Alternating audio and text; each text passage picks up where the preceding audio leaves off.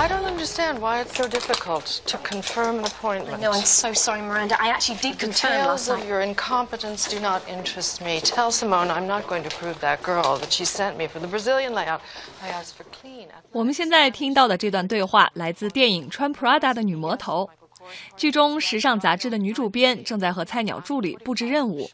故事发生在纽约曼哈顿一栋高端现代的写字楼内。影片中川流不息的都是时髦美丽、身材高挑的模特。十年前啊，这部穿 Prada 的女魔头为大家掀起了一角时尚的面纱。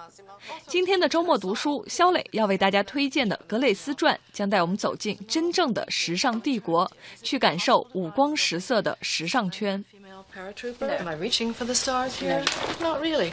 Also, I need to see all the things that Nigel has pulled for Gwyneth's second cover try. I wonder if she's lost any of that weight yet. Who is that? Well, I started reading Vogue when I was a teenager, and I grew up in North Wales. Um, it was kind of uh, difficult to get. So I used to order it and rush once a month to get my copy, which was probably three months out of date. I love the whole sort of chic thing that was so. 正在说话的这位瘦削苍白、有着一头醒目红发的女士，就是格蕾丝·柯丁顿，美国版 Vogue 的创意总监，也是杂志的天才人物。格蕾丝一九四一年出生在英国威尔士的一座人烟稀少的偏僻小岛。从小痴迷时尚的她，十几岁就会跑去报摊寻找任何她能买到的 Vogue 杂志。十七岁时，格蕾丝来到伦敦，歪打误撞地参加了 Vogue 举办的模特大赛，意外获得了青年组冠军。以模特身份进军时尚界的她，成为了英国的超级名模，在六十年代红透半边天。三十岁后，格蕾丝转战幕后，进入 Vogue 杂志，从一个小编辑一步步做到今天时尚总监的位置。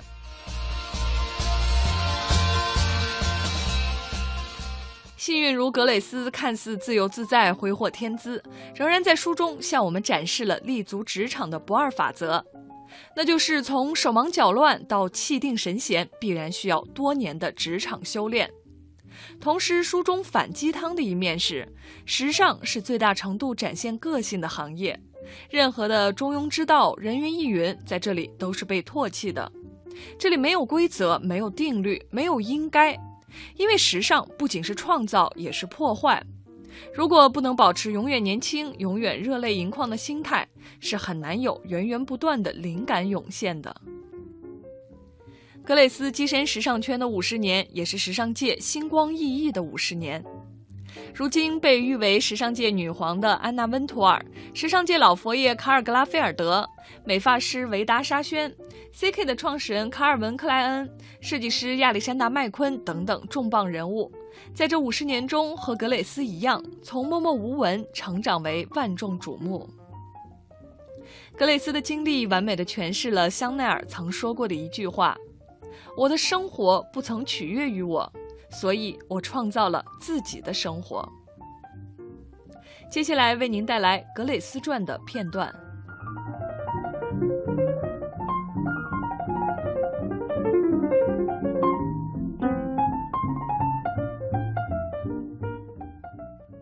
在上世纪七十年代，对时尚杂志的编辑们来说，旅行是很奢侈的事情。我喜欢旅行。生活在威尔士时，从来没有长距离的旅行机会。我们通过出版物窥探外面的世界，比如《国家地理》《图片邮报》。那时我从来没有远行过，直到十八岁时，我永远的离开了家乡。现在，一个普通的时装大片的拍摄就有一支庞大的队伍，包括摄影师、模特。发型师、化妆师、制作人员、监理、道具设计师，每个人还有很多的助手。不过我只有一个人，现在忙个两三天就能搞定拍摄。但是在当时，我们总能在拍摄地待上休闲的三个星期。我们要进入拍摄的氛围，等待拍摄需要的最好光线。给模特留出时间，将皮肤晒成刚刚好的褐色。只要我们的照片里有一点航空公司的宣传，哪怕只是出现了飞机尾部，就万事大吉。这样的话，我们出差的机票和住宿费用就能全免。我作为时尚杂志编辑的第一次旅行是在1970年，与我的老朋友诺曼·帕金森到牙买加拍片。他在距离牙买加不远的多巴哥岛上建造了一所他梦寐以求的房子。我还记得。我从蒙特卡洛一下飞机，就感受到了从四周涌来的热空气，那一刻才突然意识到，我到了一个完全不同的环境里，到处都是友善热情的当地居民，脚下是细密的白沙。在威尔士，我从来没有接触过黑人，面对整个岛的黑人，我一下子有点不知所措，但那只是开始而已。从那以后，我一生都爱上了西印度群岛。那次旅行要和帕金森做许多事情，他让我明白，要拍出好的照片，就需要融入一个地方，而不只是带一包衣服上飞机，然后穿上它们在海滩上拍照。现在，有些团队到我已经去过的一些地方。拍一小块蓝天白云的照片就回来了，看起来多么时髦啊！他们还以为自己做的多了不起，但这样的出外景有什么意义呢？帕金森的教导使我受益良多。他告诉我，在国外工作时要时时睁大你的眼睛，仔细观察。因为你永远不知道何时会发现一些激发灵感的东西，他们会让照片拍得更好。比如1971年在塞舌尔，他、我和模特阿波罗尼亚·拉芬斯泰，因为拍一张照片，在纯白色的沙滩上走了很长的路。突然，不知道从哪儿冒出来一只狗，阿波罗尼亚伸出手臂去招呼小狗。就是那一瞬间，一张充满生活情趣的照片诞生了。我在时尚工作的早些年里，帕金森是我的良师益友，是让我尊敬的长者。在我们离开西印度群岛之前，我花了很多心思了解当地的风土人情，有时候并不顺利。我们在塞舌尔时，曾经拜访了一个遥远的岛屿，传说那里是鸟类的天堂。我们在夜里乘坐一艘小渔船，在海上航行了十个小时，这期间我们几乎一路呕吐。登上岛后才发现，天堂已经变成了鸟儿的粪便场，充满恶臭。不过，在那里还是拍摄到一些有纪念意义的照片。将时装与场景融为一体总是很难的，所以我全身心的去研究它。每次这样的旅行在计划阶段时，我的办公室里就堆着一大摞相关的书籍。主编毕雅翠丝会从门外伸进头来，吃惊地盯着那摞书。格雷斯，你不是从来不读书吗？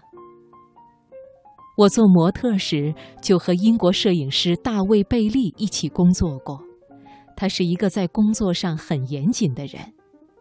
无疑，对于一组照片来说，摄影师是最关键的，其次才是模特。不过，贝利经常会一次又一次地拍摄同一个模特。而这个模特一般就是他当时的女朋友。贝利喜欢我们这些时装编辑围着他转，并且经常捉弄我们。他的照片上从来不露出模特的鞋子，他总是大幅度的裁剪照片，喜欢让模特的上半身填满画面。而我是公认的喜欢让模特在照片里展示鞋子的编辑。所以你能想到，贝利给我造成的烦恼也要比其他人更多。尽管如此，我和他一起经历过很多次非常愉快的旅行：秘鲁、非洲、澳大利亚、法国科西嘉岛、蔚蓝海岸城等地，而且他对那些照片剪裁不多。虽然他是一位旅行好伙伴，但是我们也偶有分歧。有一次去南美拍照，他的拍摄概念就让我不敢苟同。他想一个人先去拍完所有的背景照，然后回到伦敦的摄影室后，让模特站在这些背景前拍照。我向他推荐了我当时最喜欢的模特，一个夏威夷和日本的混血姑娘，她很漂亮，名字叫玛丽·赫尔文。她是外国人，肤色有点棕黄，所以很适合。贝利的反应是。我不想和你建议的任何模特合作，但是我仍然坚持。